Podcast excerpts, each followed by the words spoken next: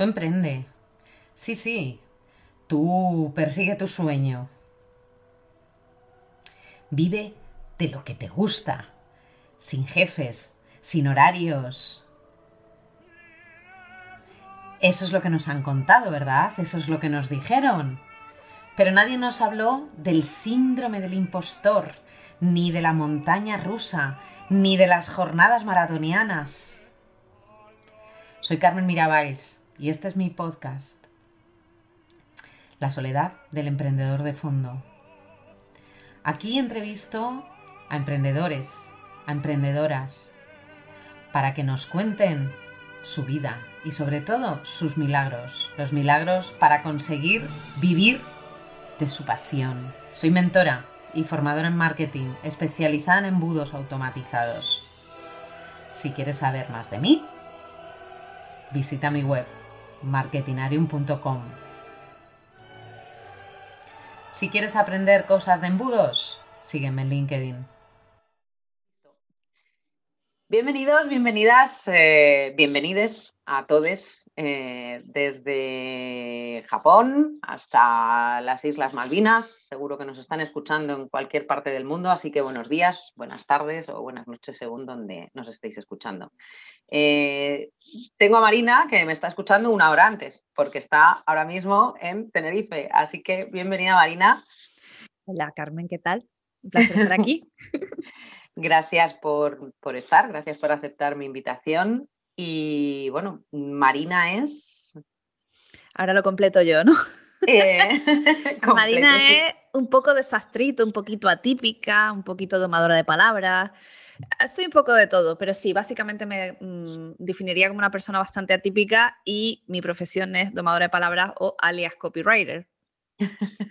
Me encanta lo de domadora de palabras. Es, brutal esa definición. Es que, al, final, es, al final es, lo, que, lo que hago, por lo menos yo, no sé otros compañeros, pero yo estoy ahí domando palabras para mis clientes, que, pongan, que se pongan en orden y concierto para que suenen bien, ¿no? Y que al final se consiga algo con ello, ¿no? Que hagan, que, que hagan lo que tienen que hacer, ¿no? Eso es. Cuéntanos, ¿cómo llegaste hasta aquí? ¿Cómo llegaste a ser copywriter? Pues es, larga historia, la verdad, pero bueno, había una vez unos dinosaurios y no, voy a empezar un poquito más, más tarde. No, bueno, pues yo con 17, 18 años estaba estudiando la carrera y, como quería comprarme un coche, eh, mis padres no me lo iban a pagar, así que me busqué trabajo y terminé trabajando en una empresa de publicidad, o sea, una agencia de publicidad con 18, 19 añitos, estaba trabajando en una agencia de publicidad, súper joven, pues, con todo por hacer, sin saber nada del mundo de la publicidad, pero me apasionaba igualmente. Y tuve un jefe maravilloso que durante dos años me enseñó pues toda la, cómo funcionaba pues el mundo de la publicidad, desde la parte gráfica a la, conceptualización y demás. Yo lo que estaba es de ayudante realmente, yo no estaba trabajando en un puesto, digamos, súper cualificado realmente. Al final de, esos años terminé eh, siendo su mano derecha y, la verdad que fue una experiencia que guardo con, con, muchísimo cariño y ahí aprendí lo que era un copywriter, ahí sabía yo ya que, existía esa profesión pero también se me quedó eh, muy grabado en la mente de que un copywriter solo podía eh, ser copywriter si había estudiado publicidad y había hecho una carrera y se podía dedicar a ello dentro del contexto de una agencia, nunca por libre, ¿no? Entonces, bueno, pasan los años, yo hago de todo en medio, he trabajado de todo, desde bailarina, he sido bailarina, he tenido una compañía de baile, he sido también, me saqué, una, me saqué unas oposiciones, he trabajado de, comercial, he hecho de todo, he hecho de todo en medio. Y la vida al final, en una serie de circunstancias, terminó eh, marchándome a Madrid, porque yo siempre he vivido en Tenerife, y con 28 años me voy a Madrid a trabajar en el sector de la moda, porque me salió una oportunidad, me vino al pelo y empecé a trabajar y era básicamente eh, la mujer orquesta. Dentro de todas las marcas de ropa donde trabajé, siempre la, la mujer orquesta diseñaba, gestionaba, viajaba, miraba temas de calidad, eh, hacía todo, todo, todo, todo lo que te puedas imaginar. La parte de marketing, las ferias, iba a ferias a vender. Eh, o sea, mm, ha sido, aparte, una de las experiencias profesionales más bonitas de mi vida porque me he recorrido el mundo con ello, he conocido a gente de todo el mundo. Y al final de todo este tiempo, en 2018, 2017, tengo un accidente de tráfico terrible. Eh, en el que yo pensé que me mataba y tal. Ya trabajaba en una empresa que era como una especie de agencia de publicidad, pero enfocada más al marketing de, eh, promocional, a la típica tasa esta de McDonald's que te regalan cuando te compras el Mac Menú. Pues eh, trabajaba en una empresa que se dedicaba a hacer ese tipo de marketing promocional, ¿no? Más físico, más de producto, ¿no?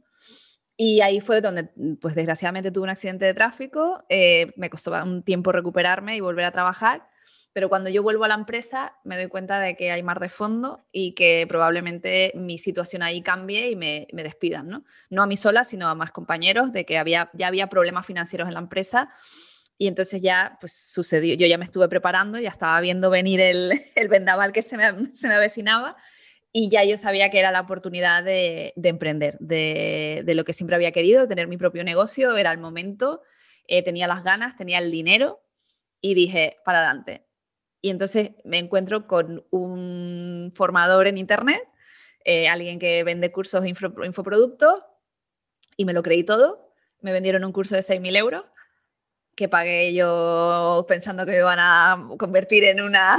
A cambiar la vida, ¿no? A cambiar la vida, literalmente, efectivamente.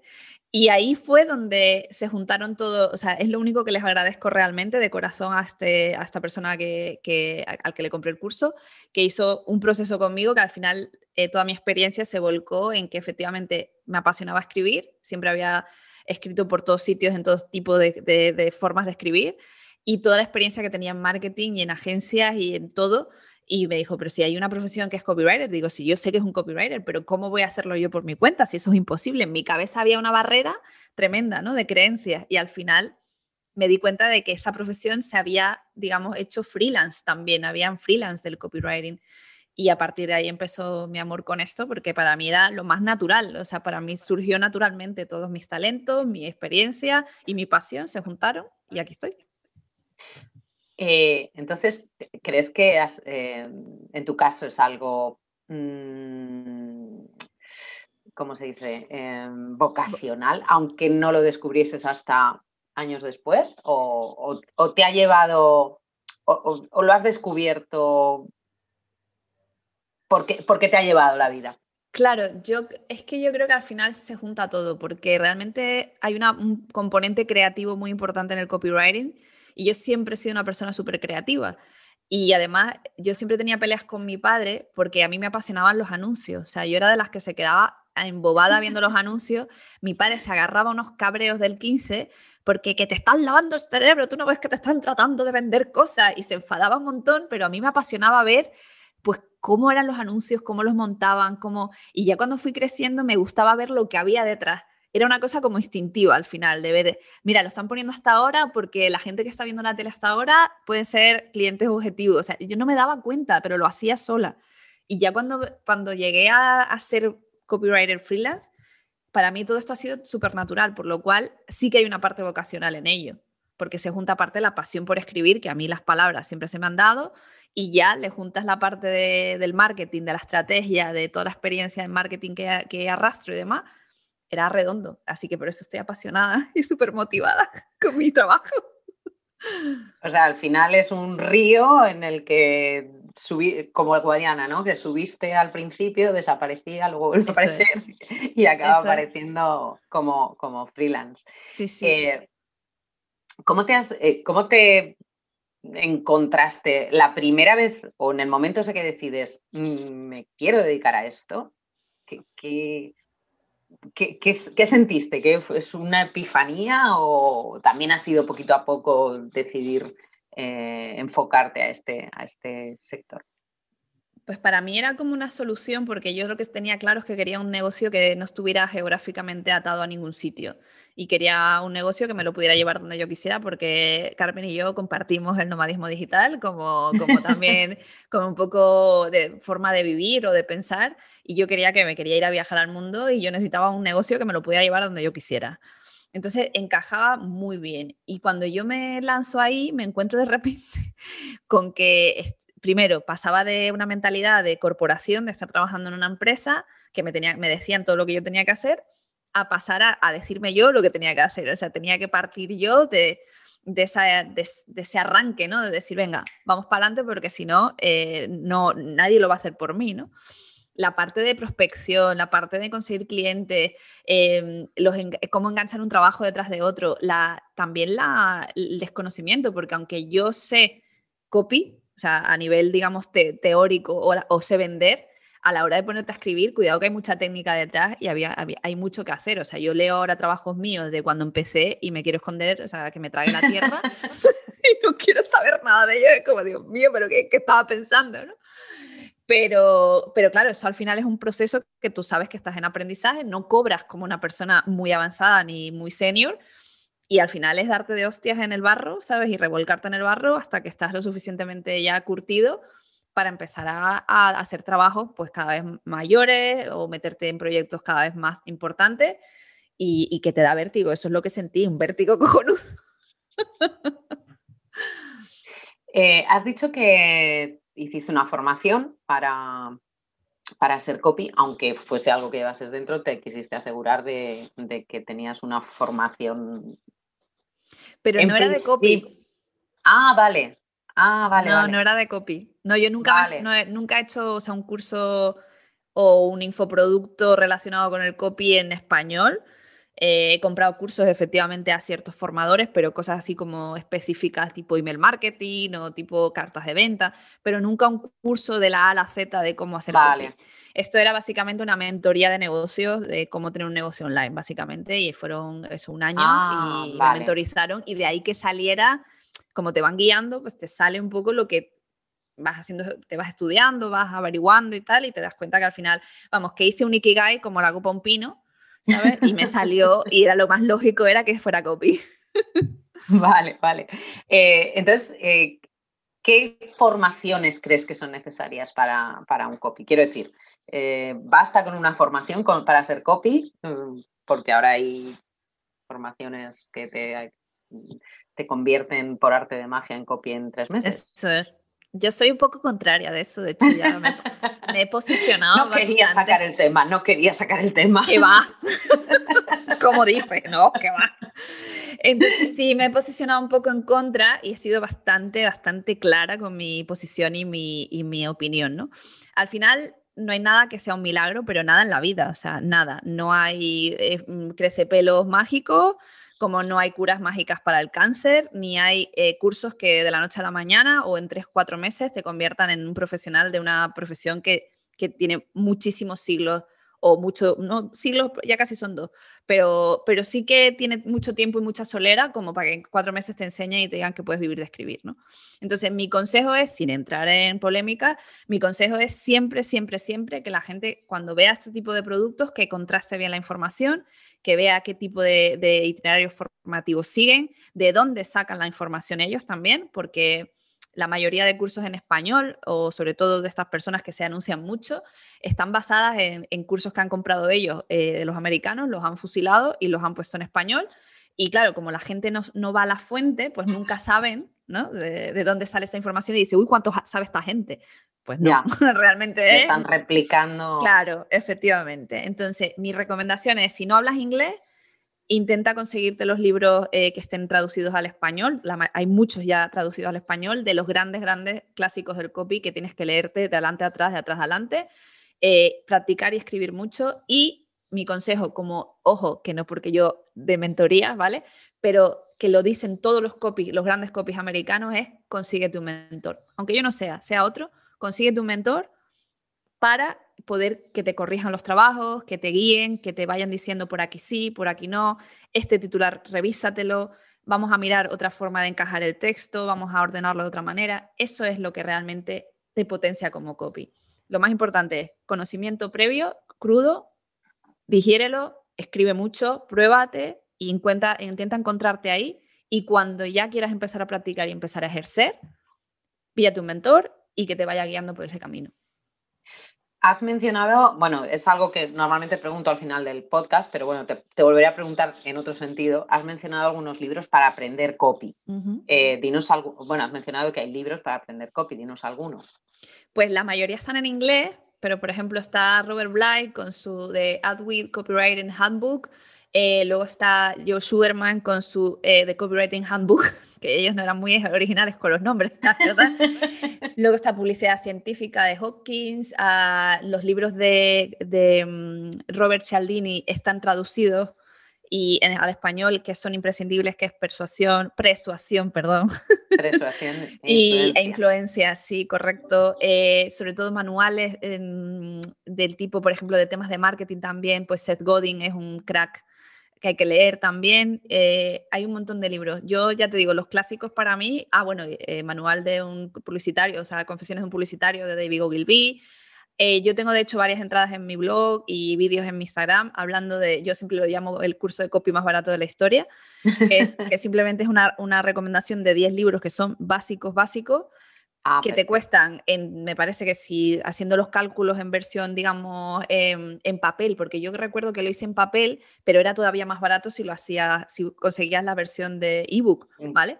Y te costaba entre 80 y 170 euros, o sea, por eso digo que es el curso de copy más barato de la historia y es, lo, es casi, casi lo mismo que podrías a lo mejor estar pagando, ¿no?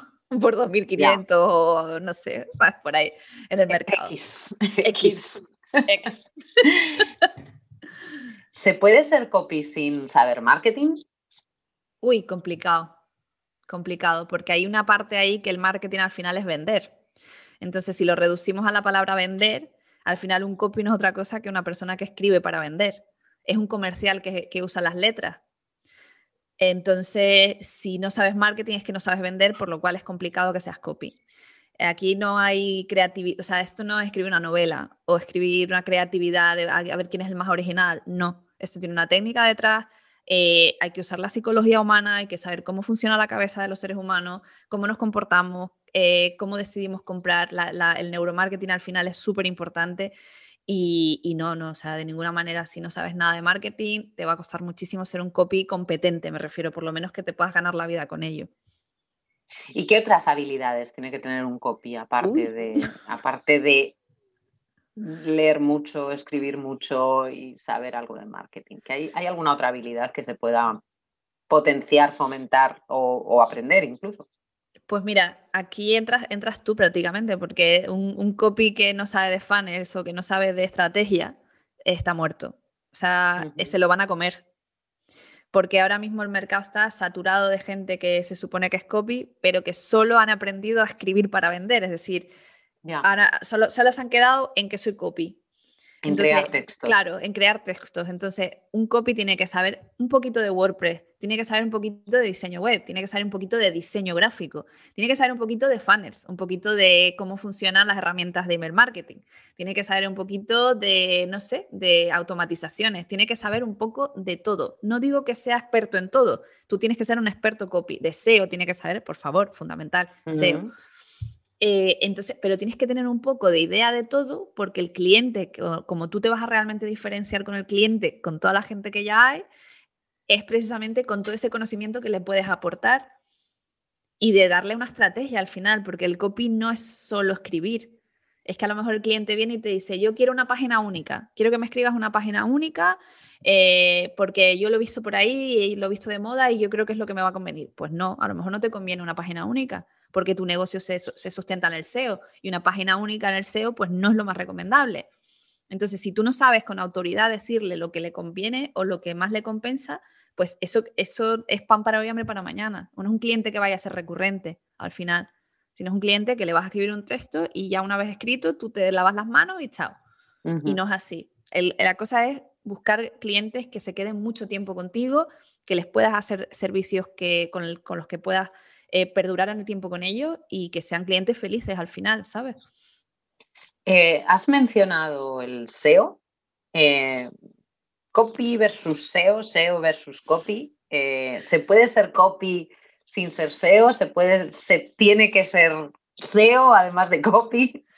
La verdad que es una pelea que yo tengo, yo tengo una pelea con el SEO importante. La verdad que a mí no me gusta el SEO, honestamente, no me gusta, pero entiendo su funcionalidad y entiendo que hay que saber de copy, de copy de SEO, perdón, para poder escribir para nuestros clientes, porque al fin y al cabo nosotros nos encargan una web y tiene que estar el SEO implícito en el copy, porque de nada sirve que vendamos a la gente, pero no seducimos a la máquina. Y si no seducimos a la máquina, no nos posiciona y entonces no nos ve la gente y la gente no nos compra. Y entonces es como la pescadilla que se muerde la cola. Sí, es la pescadilla que se muerde la cola. Por lo cual es fundamental, si somos copy, saber deseo por lo menos los grandes básicos y sobre todo estar actualizado de las novedades, digamos, de cómo a nivel semántico, cómo Google posiciona ciertas eh, frases o si son long tail, si son short tail, bueno, pues habría que, eh, que, ver ¿no? Las, mejoras que se van haciendo a nivel de semántica con, con, las búsquedas en Google. ¿no? Entonces, todo eso se tiene que volcar en nuestra labor, pero es cierto que no existe el uno sin el otro. O sea, es que eh, los SEO se empeñan en que la culpa siempre es del copy o que el copy no es necesario. El copy es que el SEO, porque el SEO es muy técnico y el SEO me está destrozando los textos. Y al final es un trabajo que, tienen que hacer, tenemos que hacer juntos. Y es una colaboración maravillosa. Si se da con la gente apropiada, es una colaboración maravillosa que solo da éxito, porque el SEO se preocupa de, que la máquina te vea, lo que hablábamos, o sea, de que Google te vea y te posicione en su sitio, y el copy se está preocupando de que las personas que entren a través del SEO compren lo que, lo que, y se queden, efectivamente. O sea, humanizamos a la máquina, en cierta manera, ¿sabes? Entonces es un trabajo conjunto, pero es necesario, de verdad. Yo no le recomiendo a ningún copy que no sepa de SEO porque está muerto. Sí, bueno, ahí quizá hay un, como una, es algo como antagónico, ¿no? Eh, o lo era, porque sí que es verdad que a raíz de, yo he planteado algunas veces este tema y sí que me encuentro con copies que se definen como copy SEO. Entonces, bueno, pues sí que es verdad que de hecho tengo alguna colaboradora que, se define como copy SEO. Pero es algo, o sea, era como marketing y ventas que también es antagónico. Eh, no, no, no. Los de marketing, los de ventas le echan la culpa a marketing de no vender y los de marketing le echan la culpa a ventas. Y no tiene nada que ver, son hermanos al final. claro, eh, Vamos, van, al mismo objetivo al final. Exacto, es que tienen que ser, son complementarios, no, no son enemigos. tienen que estar uno con el otro, exacto. Lo que Correcto. es, una, es una sinergia al final, no es no, no lo contrario, que es lo que esperan que sea. Otra cosa es que te apasione. ¿sabes? A mí no me apasiona, Entonces probablemente mis inquietudes van por otros lugares que no tienen que ver con el SEO, pero lo manejo lo suficiente como para ser efectiva a la hora de aplicarlo a las webs de mis clientes, ¿no? Pero no soy experta. Entonces, claro, a lo mejor ahí pues viene un SEO y te dice, hombre, pues esto lo podrías mejorar, pero claro, esa es una labor del SEO. claro, claro. Cuéntanos, eh, cuando eh, la primera vez, el primer trabajo que hiciste, que bueno, dices que si lo lees ahora, eh, ¿cómo llegaste hasta él? ¿Cómo fue ese primer, ese primer paso, ese primer cliente? Pues yo es que es una cosa que le, digo siempre a, mi, a mis alumnos y es como el primer paso para empezar a vender es freír a tu círculo eh, contándoles lo que haces. O sea, tú lo tienes que freír a la gente contándole, pues soy copy. ¿Ah, ¿qué copy qué? Pues tú les explicas qué hace. Tú no sabrás de nadie que tenga así una tienda online o que tenga una página web o lo que sea. Ah, pues sí, conozco no sé quién, a lo mejor podrías hablar con él. Bueno, pues yo la casualidad que yo eh, hablé con un exnovio mío que es SEO. es SEO profesional y tiene una agencia dedicada a SEO y, entonces cuando me metí en esto, fue de las primeras personas a las que llamé y le dije, oye, que ahora estoy metida en esto, que si te puedo ayudar en algo, eh, cuenta conmigo. Y entonces me dijo, ah, pues es una buena opción para los clientes a los que les hacemos webs. Mucha gente, ellos, o sea, nunca te pasan los textos, porque si se tienen que poner ellos, nunca te los pasan. Y al final es una cosa eterna. Así que dije, bueno, pues voy a ofrecer tu servicio. Y resulta que el primer trabajo que consigo a través suya, que es de coña, fue con una empresa que alquilaba retretes portátiles. Entonces, eh, sí, sí, sí, sí. Así de primera fue una empresa de retretes portátiles. Así. Entonces, nada, pues me tocó redactar copy para una empresa de retretes portátiles que no te quiero contar lo complejo que es para... La primera a cuchillo. sí, totalmente, totalmente. De eso, eso, eso, te tuvo que curtir un montón. Sí, sí, o sea, el primer trabajo, ya te digo, fue ese. Y yo veo todavía la web y digo, ay, mi madre lo que podía haber hecho yo con esta gente, pero claro, al principio estás como un poco verde y, estás intentando, pues eso, dar, dar la talla y sobre todo con una empresa dedicada al SEO, eh, pues estaban los textos muy enfocados al SEO y un SEO un poco old fashion, ¿sabes? El SEO este de la repetición continua de, las, las, keywords, eh, ¿sabes? La parte de geográfica, eh, pues insistiendo mucho y eso rompe toda la gracia de la hora, a la hora de vender. Pero, pero bueno, al final yo me adapté al cliente, el cliente se quedó encantado, le funciona la web súper bien. O sea que eso es al final el objetivo. Está claro que yo lo haría diferente de, si lo volviera a hacer. Y la gracia que tiene es que el otro día entrevistaba a un copy que admiro mucho, un copy inglés, eh, Louis Dalton, y curiosamente cuando él empezó le salió un trabajo de retretes portátiles. ¡Anda! De broma. El primer trabajo, o sea, o sea, nos parecemos un montón porque somos casi como hermanos separados al nacer. Y me dice encima que el primer trabajo de copy que hizo era ese. O sea, era, ¿pero en serio? o sea, ¿cómo puede ser? Qué fuerte. Sí, sí, sí, sí. Y es un, un, ejemplo que le pongo a mis alumnos cuando estamos en la mentoría. Les digo que escriban una página de retretes portátiles. Claro, y se les quita la tontería rapidito, claro. Claro. Qué bueno. Sí, sí, sí. Es buenísimo. Sí, sí, sí, sí. Eh, nos explica. Eh, ay, espera, te iba a preguntar otra cosa. La mayor cagada que hayas hecho, que siempre las hay, o no, Hablando de retretes.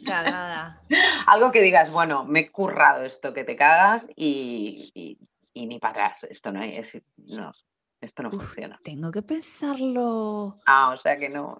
Mira, te, voy a decir, te voy a decir una que fue hace, hace poco y fue por no, o sea, por no ver más allá del funnel que habías diseñado, porque yo al final, como también eh, comento, o sea, también asesoro a clientes con estrategia, monté un funnel que no era exactamente lo que le convenía al producto, ¿vale? Eh, el cliente me sugirió otra forma de hacerlo que ha sido la que se ha demostrado que es la correcta.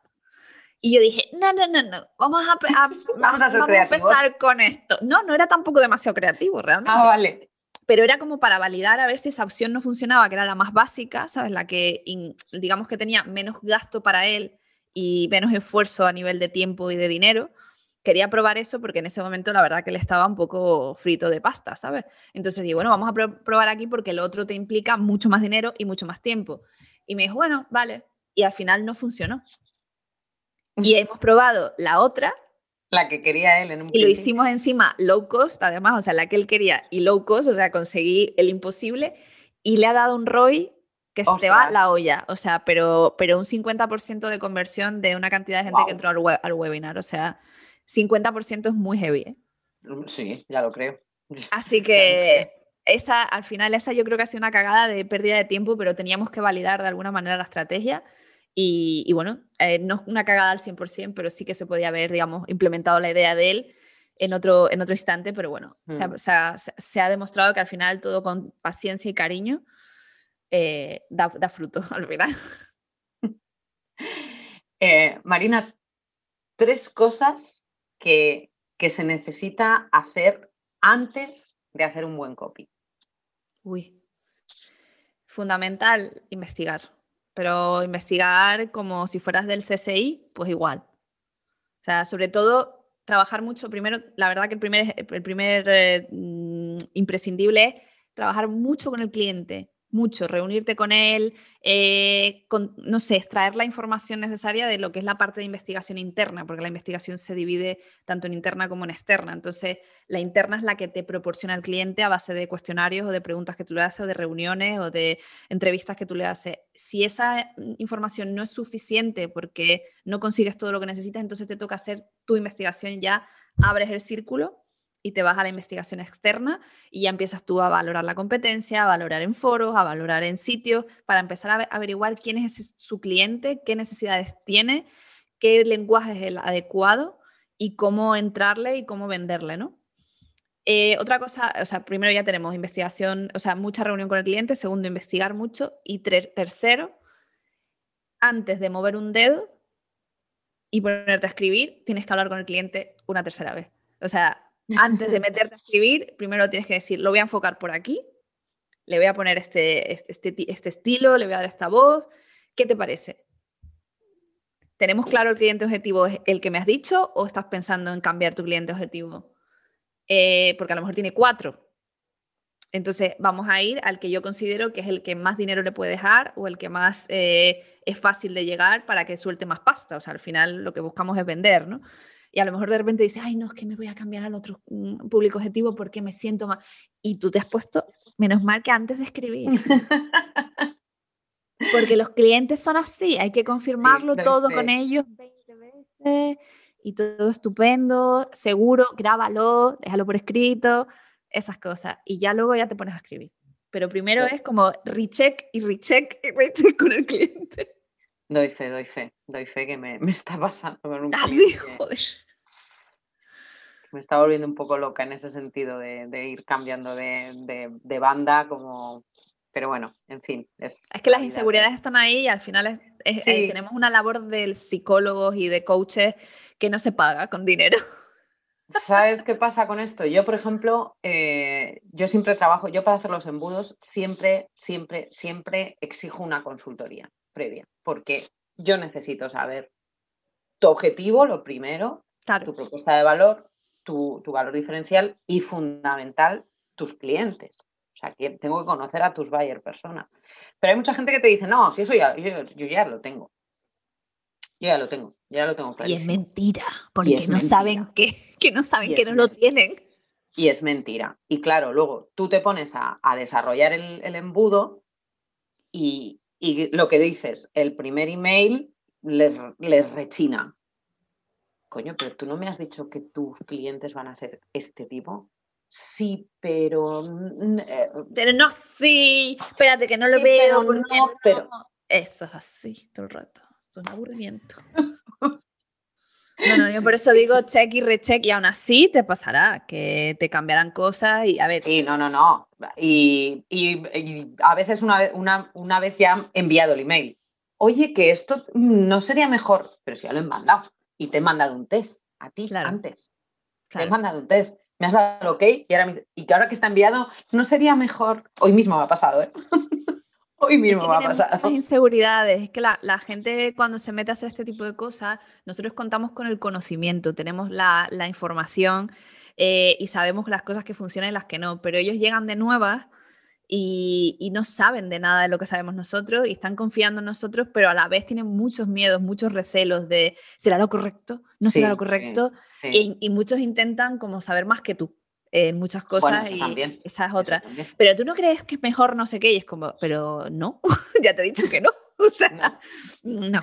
Eh, y claro, luego se confronta y claro, la gente no le... Bueno, en fin, que es un universo lo de los clientes. Sí, sí, sí. No, yo estoy intentando, intentando reenfocar. Me estoy, me estoy yendo hacia otra galaxia, más de, eh, no tanto clientes de mm, consultoría, sino más clientes de mentoría. Claro. O sea, yo lo que quiero enfocarme es a ser mentora por eso, porque, bueno, también por otro lado es una cuestión que es que en realidad creo que es lo que más me gusta. Claro. Me gusta más enseñar y, que, y transmitir lo que yo sé y que se ponga en práctica que hacerlo yo. Claro. Me pasa, me pasa, en eso estamos un eh, poco alineadas. Cada, vez lo siento más, que, que, que, me, gusta, me gusta muchísimo más enseñar que ejecutar. Aunque luego me gusta mucho investigar y me gusta hacer pruebas y me gusta experimentar y me gusta, soy una friki de las herramientas y todo eso sí, genial. Y de hecho, investigo mucho para enseñar, entonces también me gusta, o sea, es esa parte también de, aprender para, o sea, enseñar es aprender dos veces, porque primero aprendes para enseñar y luego lo enseñas. Y sí que yo estoy virando hacia, hacia, hacia esa parte que me parece para mí mucho más enriquecedora y, más satisfactoria, porque pues eso, estás dando peces, no estás enseñando a, no estás dando peces, estás enseñando a pescar. Claro. A mí la verdad es que me está gustando más. y hablando de eso, cuéntanos qué tienes entre manos, porque has dicho que eres mentora, tienes una mentoría, cuéntanos, cuéntanos, ¿qué es lo que, qué es lo que estás pues, haciendo? Pues este año estoy con un montón de, me he metido en un montón de fregados guapos la verdad. Eh, de, hecho, cuando empezó el año, pues monté un evento que se llamaba Low Copywriter para recaudar fondos para la Fundación Pascual Maragall, que eh, lucha contra la enfermedad de Alzheimer y fue súper bien, fue un exitazo. Recaudamos, recaudé 12.300 euros para la fundación, que eso es un exitazo y una formación genial además que fue en audio y que espero poder repetir el año que viene. Ha sido, doy fe que es, ha sido mi, bueno, a, mí me ha volado la cabeza. Sí, ¿te ha gustado? ¿Te gustó, no? Muchísimo, muchísimo. De hecho, lo escuchaba cuando salía a caminar, porque bueno, tengo el brazo roto y tengo que caminar cada día. todavía está ahí. Y claro, eh, era una putada entre comillas porque lo escuchaba y decía, esto tengo que apuntarlo, esto tengo que hacer. Mira que yo no soy de apuntar cosas porque prefiero, bueno, prefiero intentar quedarme con ellas, pero era como, tengo que volver a casa y apuntar, apuntar todo esto que han explicado. La verdad es que ha sido brutal, ¿eh? Brutal. ha sido se, montó con esa idea, ¿no? De que fuera... Era buenísima porque la verdad que tocó todos los temas necesarios para poder escribir copy, tanto para personas que sabían ya un poco de copy o ya son copy, o gente que quiere aplicarlo en su propio negocio. O sea, era un poco que quería tocar todos los palos y la verdad que, la gente se quedó muy contenta con la, formación. Aparte, eran unos cracks todos, o sea, era, era la florinata, ¿sabes? De, mi, de mi gente favorita del copy en español, ¿no? Y muchos que se quedaron fuera, pero tenía que poner límite porque si no, no acabábamos nunca. Claro. Entonces, eh, yo sí, yo ya desde el año pasado eh, inicié un proceso de mentorías para copywriters. O sea, están, están centradas en gente que ya sabe, tiene bases de copywriting, que ya tiene unos conocimientos y lo que quieren es escalar y dedicarse a esto profesionalmente y ganar pasta, es decir, que sea su sueldo y su trabajo, ¿no? Y entonces he ido cada vez, eh, y cada edición es distinta porque sigo perfeccionando y sigo, eh, lo que tú decías, ¿no? Un poco de I más D y sigo, que, sigo creciendo para poder enseñarles a ellos cada vez más, ¿no? Y lo que tú dices, es un proceso maravilloso de pasar de verles cómo llegan conmigo y el giro de 180 grados que dan, de cómo escriben cosas que ellos ni se imaginaban que podían escribir a ese nivel, consiguen clientes que ni se imaginaban que podían conseguir, eh, cobrando bien y cobrando lo justo. Eh, y probando como probándose a sí mismo. Yo creo que es casi más un cambio de mentalidad que tanto el ser muy buenos copy, que, salen mejor escribiendo, por supuesto, porque se escribe hasta por los codos en la mentoría, pero es un cambio de mentalidad lo que consigo con ellos, ¿no? Al final, de que crean en sí mismos, que sepan lo que está bien, lo que está mal y por dónde ir, ¿no? Y se trazan como un camino. Y la verdad que la mentoría la saco cuando puedo, honestamente, porque con el trabajo de clientes más la formación yo me entrego porque es un proceso muy intenso en el que tienen soporte conmigo continuamente, eh, resolvemos dudas, no sé, es muy intenso y tú lo sabrás que, te dejas la piel con los... Yo por lo menos personalmente no consigo una mentoría si no dejándome la piel con mis alumnos. Sí, no, y además, además es que cada mentoría es diferente porque en cada mentoría surgen mm, cosas diferentes. Cosas diferentes, casuísticas diferentes. Correcto. Y es que tienes que estar, o sea, yo te digo, en cada, en cada edición de la mentoría aprendo un montón. No, no, yo soy la primera ya no es lo que enseño, es que lo que aprendo porque a base de sus te retan. peticiones, de sus dudas, dices, ostras, pues esto, y, claro, al final, para resolver esa duda, es lo que, lo que hablamos, hay un trabajo ahí que hay que investigar y yo aprendo un montón. Aparte de, aprendo un montón de cada uno de los negocios, de las personas que vienen a la mentoría, porque eh, lo que te digo, la mentoría yo la empiezo, eh, o sea, lo, que hacen es la consultoría que yo hago con los clientes, se la hacen ellos mismos para, para sentar las bases de su embudo. Entonces, claro, yo aprendo un montón de, todo tipo de negocios que me están pasando. Qué maravilla. Sí, sí, sí. Sí, sí, en mi caso es que son todo tipo de personas con todo tipo de background, con todo tipo de experiencias detrás, de diferentes edades, con diferentes enfoques y cómo hay que trabajar con cada uno, pues su, su, mochila al final. Cada uno traemos una mochila y de cara a enfrentarnos a esta profesión, pues cada uno traemos lo nuestro. Entonces hay que ir eh, con mucha mano izquierda, irlos llevando. Además, eh, yo soy bastante específica con mi, método y lo pongo en, la página donde vendo la mentoría, lo pongo muy claramente. Si no me conoces, vete a Instagram, te miras todos los vídeos y cuando tal, pues ya si eso me contrata. Porque no quiero que no entre, nadie eh, pensando que voy a hacer de pasarles la manita así, decirle todo está bien, todo está bien. Pues no, la verdad, soy bastante dura. Trabajar conmigo es así, de ir a machete un poco, ¿no? Y además que voy a resultados, que es una cosa que no existe en Internet eh, por lo menos yo no lo he visto, o sea, hay bastante que navego y el sistema que, he montado es a través de un contrato y un compromiso firmado y real con los eh, alumnos y un, resultado medible, es decir, al final de los dos meses tienen que haber conseguido un cliente nuevo. Si no lo consiguen, no me pagan. Ah. Así. O sea, estoy tan segura del método que me arriesgo a, o sea, no es que no me paguen todo, al principio pagan una parte y no me terminan de completar el pago hasta que no consiguen ese resultado. Entonces es, es una cosa bastante innovadora y que la gente le da de verdad mucha confianza porque saben que, claro, que estoy poniendo toda la carne en el asador con ellos. Es que si ellos no ganan, yo no gano. Entonces, eh, es un método que de verdad que da muy buenos resultados porque todos tenemos un objetivo, ¿sabes? Al final no es en plan aprendo y ya está, no, sino vamos a un objetivo y tenemos muy claro lo que tenemos que conseguir. Y tengo por, el momento un 88% de, de, de, éxito, de casos de éxito. O sea que está muy bien, no me quejo, ¿vale? Es verdad que es una mentoría muy pequeñita de gente que solamente eh, atiendo a 10 personas porque es imposible atender más. Incluso grupos que si entraran, llegaran a atender a que se fueran 10, serían grupos de 5, porque ahora mismo tengo, lo máximo que he tenido son 6 personas y ah, tendría que, si fueran 10, dividirlos en grupos de 5 para poder darles el servicio que quiero darles realmente, ¿no? Y, estoy encantada con mis alumnos, la verdad. Es que me apasiona. ¿Qué, ¿Qué, experiencia ha habido que tener como copy para acceder a tu, para acceder a la mentoría? Entiendo que, bueno, pues yo misma podría acceder, pero yo no soy copy. hago copy porque, bueno, pues porque es la ejecución. Pasas examen. Ah, Pasas, pasas dos o sea, que no puede entrar cualquiera. No, de hecho decido yo quién entra en función de lo que lea yo en esas pruebas. Es decir, no es una prueba de copy súper, eh, no sé, como enrevesada. No, yo he puesto una serie de ejercicios que lo que yo estoy buscando es gente que piense.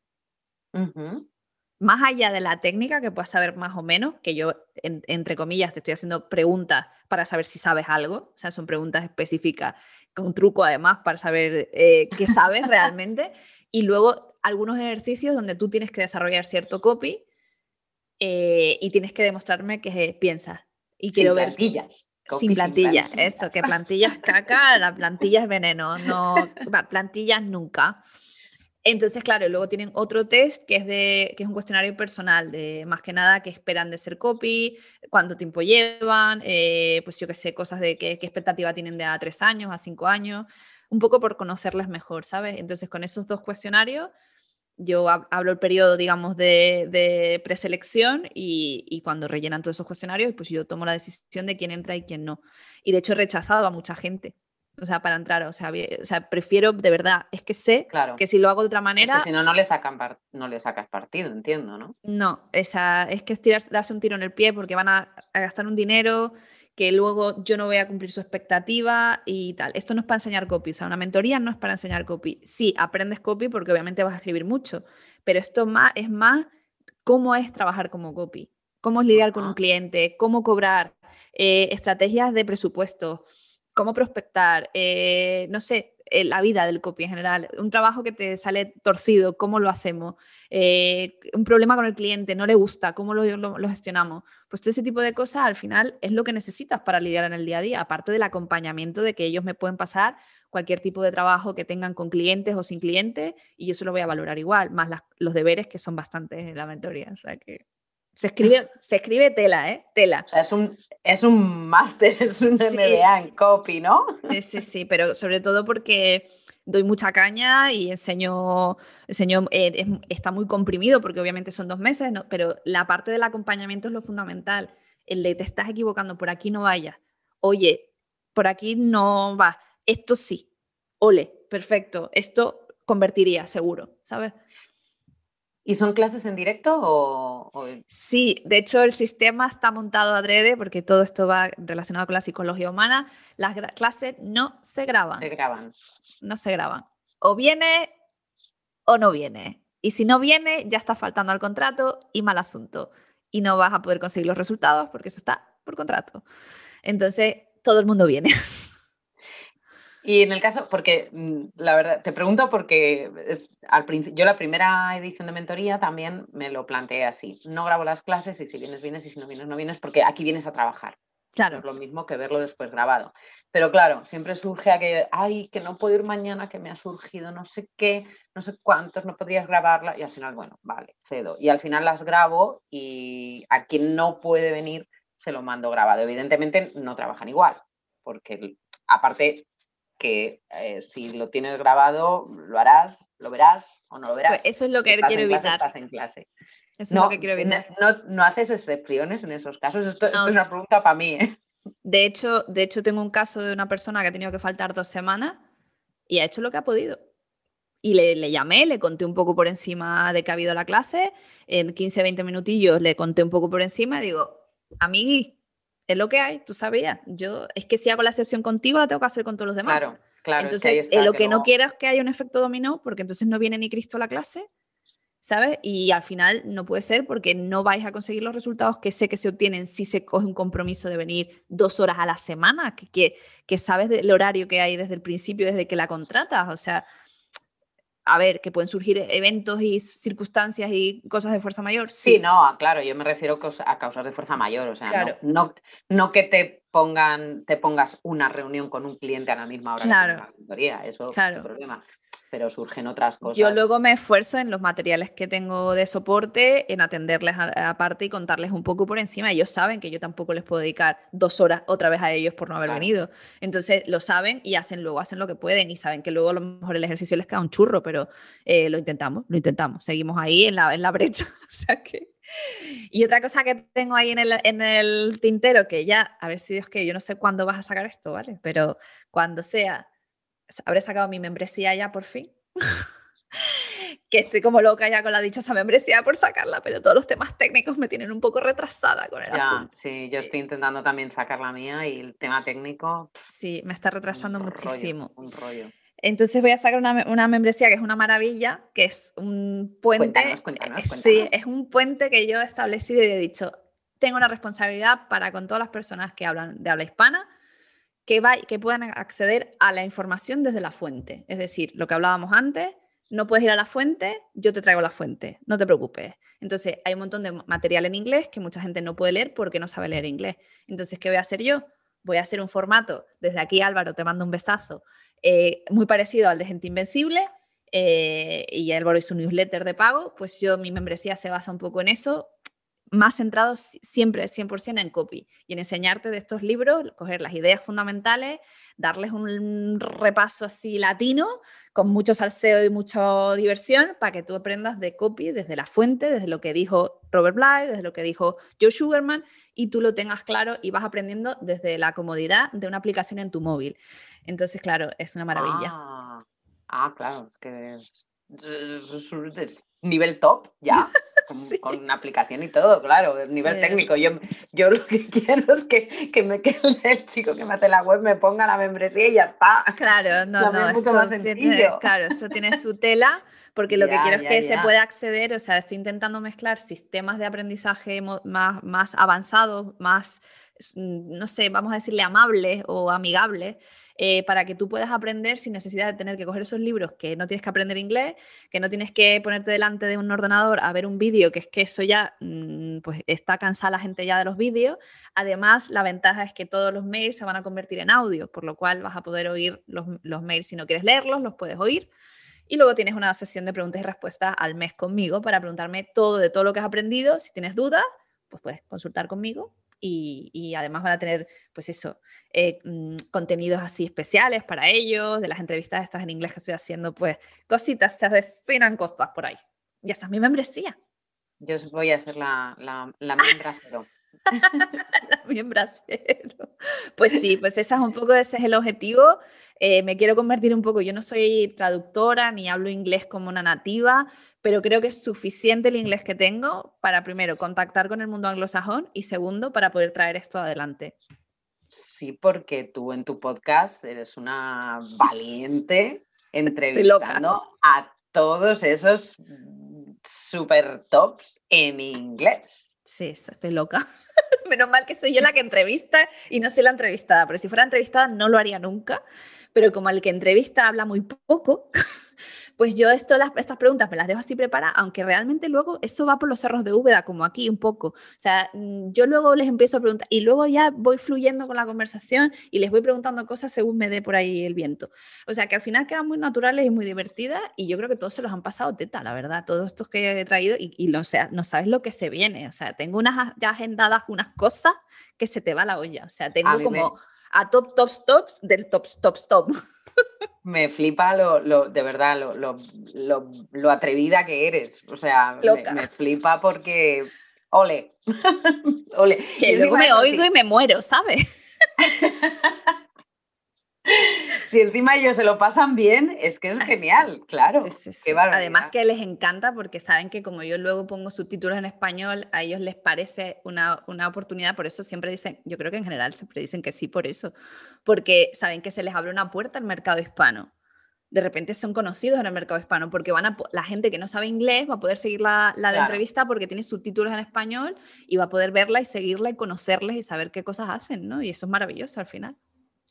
Eh, dinos cuál es tu podcast, lo pondré luego, pero para que quede. No es podcast, no es podcast, es una, es una bueno, sí, es un poco todo. Yo ahora mismo todo pasa por mi blog, porque al final las estrategias hay que hacerlas para que funcionen. Entonces yo ahora mismo necesito que Google me vea y me encuentre, y he montado un blog para que Google me encuentre. Y para luego que la gente, le, si le gusta, pues lo lea, pero sobre todo para Google.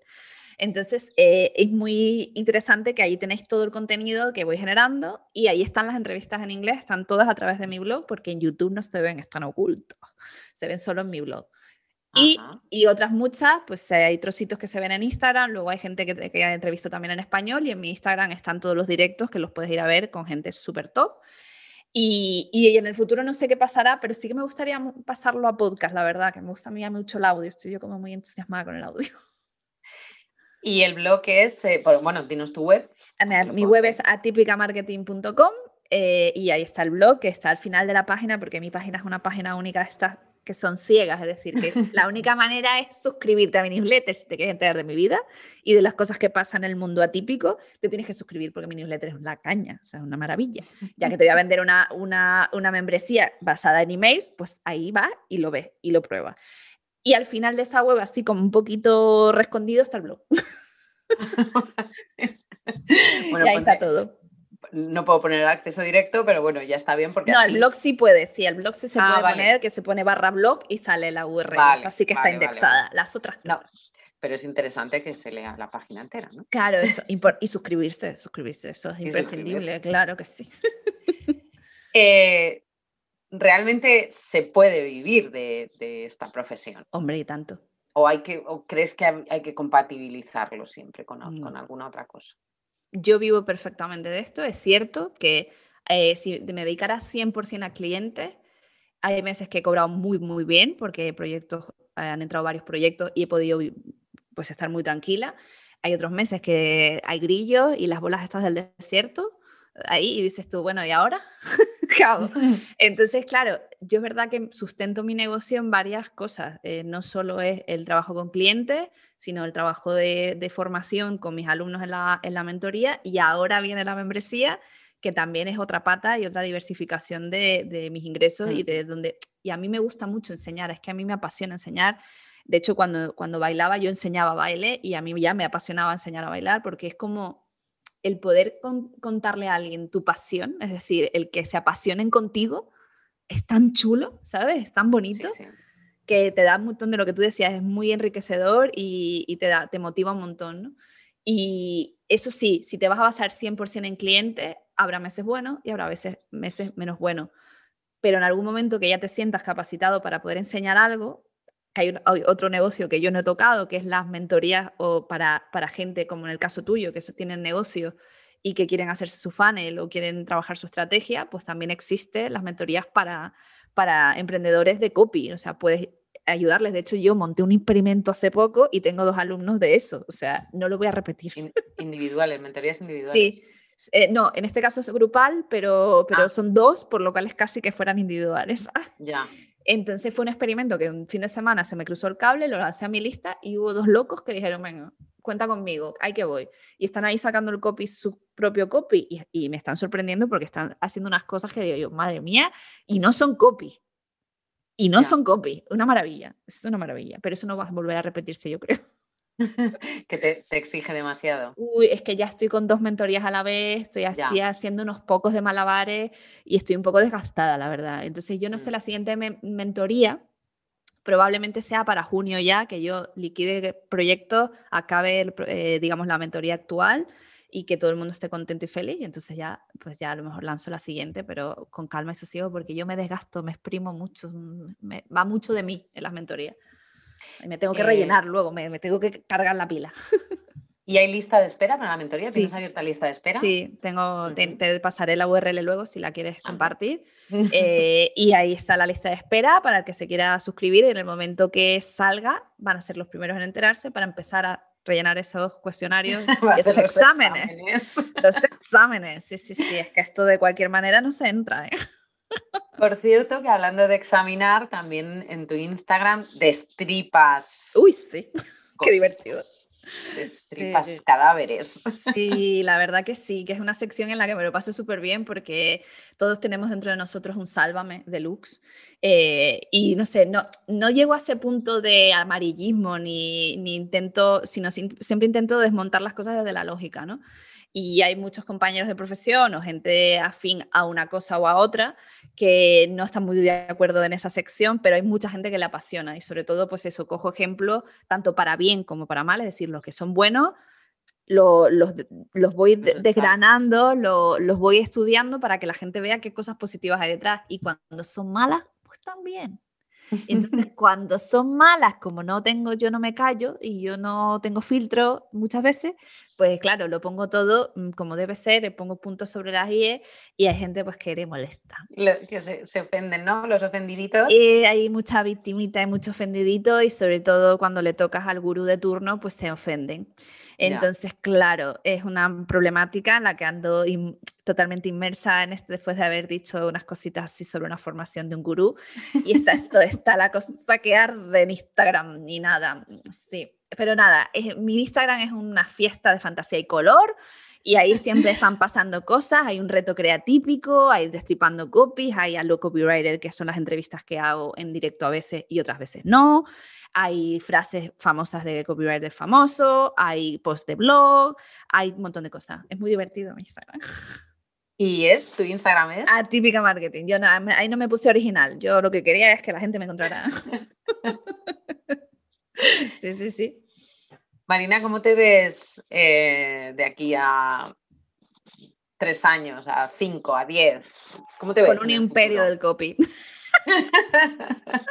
No, no, no lo digo imperio, pero sí que teniendo un, un proyecto de copy muy sólido, o sea, y posicionándome como formadora también, que me, me gusta a mí mucho eh, formar a gente. Entonces, intento que todos los proyectos donde me meta que sean muy, muy diferentes, que yo estudio el mercado, veo dónde están las carencias, veo dónde están las cosas que se pueden llegar a mejorar y sobre todo que tiene que haber un, un objetivo de fondo como muy ético, es decir, yo ganaré dinero, pero el fondo es otro, ¿sabes?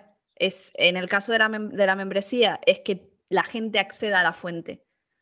Eso es lo que a mí me interesa en el fondo. Obviamente tengo que cobrar por mi trabajo, pero lo que me interesa es que la gente entienda de dónde vienen las cosas que otros cuentan, a ver si realmente eh, son reales o no, o están bien contadas o no. Eh, en el caso de la, la mentoría, pues no quiero que la gente se encuentre como me encontré yo, bastante sola, sin ninguna guía y dando palos de ciego en muchos casos y, y por eso la monté, ¿no? En el caso de los con los clientes, pues darles el mejor servicio posible cada vez y, y es verdad que, que sí que en el, en el futuro veo, o sea, en los próximos años veo que reduciré más mi presencia con los clientes a la hora de ejecutar lo que misma tú, lo que tú decías, ¿no? Yo no quiero ejecutar lo que es el copy, escribirlo, pero sí quiero diseñar estrategia con clientes, ver eh, las mejores maneras de ayudarles y sobre todo ver la identidad verbal, trabajar la identidad verbal con ellos, em, que se encuentren y se diferencien. Ese es el objetivo, ¿no? De mío. Y luego tendré gente como agencia que trabajará para hacer esa, idea realidad. Eh, ir delegando esa parte para centrarme más en la parte de alumnos, de, de I D, que me, apasiona la investigación, de seguir averiguando de qué productos se pueden, digamos, traer, eh, hacer mm, partners con copies muy punteros americanos y traer formaciones a España. Ese es mi objetivo, realmente. Eso es lo que me veo en los próximos tres años y los cinco, o sea, y aún así me cuesta decirlo porque yo no sé dónde voy a estar mañana. Ya, claro. O sea, es como, a ver, nadie se pensaba que iba a venir el coronavirus y mira, aquí está, entre nosotros, ¿no? Y, y sí, o sea, no sabemos lo que va a pasar, por lo cual es, es un poco castillos en el aire, pero eh, esa sería pues un poco la idea, ¿no? El sueño y hacia dónde me dirijo, ¿no? Los pasos que voy dando actualmente. Eh, ¿Tienes algún libro ahora entre manos? Pues mira, me estoy volviendo a repasar, debido a la membresía, me estoy repasando todos los libros clásicos, me los estoy volviendo a leer. Y eh, ahora mismo me propuse el reto de leerme un libro a la semana, lo estoy cumpliendo. no estoy cumpliendo. Eh, porque es repaso, porque muchos los he leído ya, eh, y estoy ahora volviendo a, leerme Publicidad Científica de Hawkins, de Claude, Hawkins, mm, y, tengo eh, a mitad el de Anita Kufari, que os lo recomiendo encarecidamente porque Anita es una crack absoluta en publicidad, en copy y en todo, que se llama Copywriting y Storytelling. Anita Kufari, por favor, compradlo ya, eso es una maravilla. Y entonces yo, eso es como una piecita de chocolate que coges y le comes la esquinita así y te la vas saboreando entera. Esto es ese libro. Entonces tú coges un capítulo y hasta que no procesas toda esa información que es tan técnica, no te pasas al siguiente bocadito. Y así. Y eso es una maravilla, claro. La descubrí, Anita, en, en Halo Copywriter, en el evento, y la verdad es que me, me, enloqueció. Es que es maravillosa, la quiero tanto. me enloqueció. La puedo llamar hasta un poco mi mentora, podría decirte. ¿eh? O sea, en cierta manera hemos eh, trabajado una relación en la que nos ayudamos mutuamente con muchas cosas y, y de verdad que como persona es maravillosa y como profesional ya ni te cuento, o sea, se te explota la cabeza. Es una creativa, o sea, de, de, pero de los pies a la cabeza es la, como de, esa era del copy de agencia. O sea, tú no sabes la cantidad de premios que tiene esa mujer, que ha sido directora creativa de McCann Erickson. O sea, hola, ya está, esto es como una diosa del Olimpo. Madre mía. Sí, sí, sí. Eh, estamos llegando al final, te voy a hacer así las últimas preguntas. Sí, que tú disparas. Siempre De hecho, contigo voy a estrenar una pregunta. ¡Wow! ¡Qué bien! Sí. Eh, normalmente pregunto mm, a quién te gustaría mm, que yo entrevistase, a quién te gustaría haber entrevistado en una entrevista así como esta. Pues mira, tráete a Anita. Ah. Anita Bufare, Me encanta. Sí, sí, sí. Es, una, es, que es un descubrimiento para, para cualquier audiencia. Si no la conocen, eso es una maravilla. No, no, va a mí de verdad. explota la cabeza. Me, me, explotó la cabeza, exacto. En, la, en el, en, en el, en el, evento, sí. En el evento. Y bien, no para Anita Kufari, sino para otra persona, que será quien entreviste la semana que viene. Eh, sin saber quién es, ¿qué pregunta le harías? Qué bueno. Este lo estreno eh, contigo. Le preguntaría que si volviera a empezar desde, desde cero en su profesión, si haría algo diferente. Vale, pues el haré a mi próximo invitado, que ahora mismo no sé quién es. ¡Ah, sí sé quién es! ¿Ah, sí? Ay, qué bien. Pues nada, ya sabes, no sé si te encajará la pregunta. Eh, mm, luego te lo digo. vale. No quiero desvelarlo ahora. Uy, si no, no, no, es sorpresa, sorpresa. y por último, eh, dime una canción, así, una que te venga a la cabeza. Mm, Dog Days Are Over de, de Florence and the Machine. Perfecto, a la primera. Estaba pensando justo en esa. Sí, es que, es que yo soy muy fan de Florence, eh, soy muy, soy florenciana. y es, es una cosa que yo me pongo, esa canción es para dar brincos, saltos y es como una cosa catártica que tú te pones ahí y te sale todos los bichos. Y ya te quedas como pianito. Muy bien. Normalmente termino el, el, episodio con la canción ah, que, me, pues que, me, sugieren. Pues todo el mundo a saltar.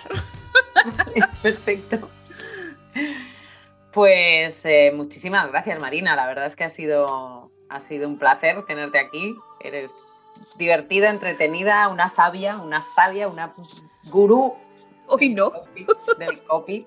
Una gurú de las buenas, de las buenas. Que lo que pasa es que se ha, perdido la verdadera, la verdadera, el verdadero significado de gurú.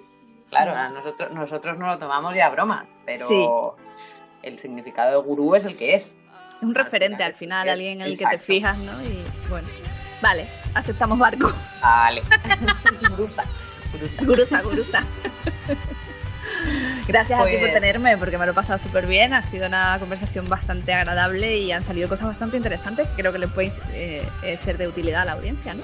Sí, seguro que sí. No, solo con escucharte la verdad es que ya, ya, es, una gozada. Entonces,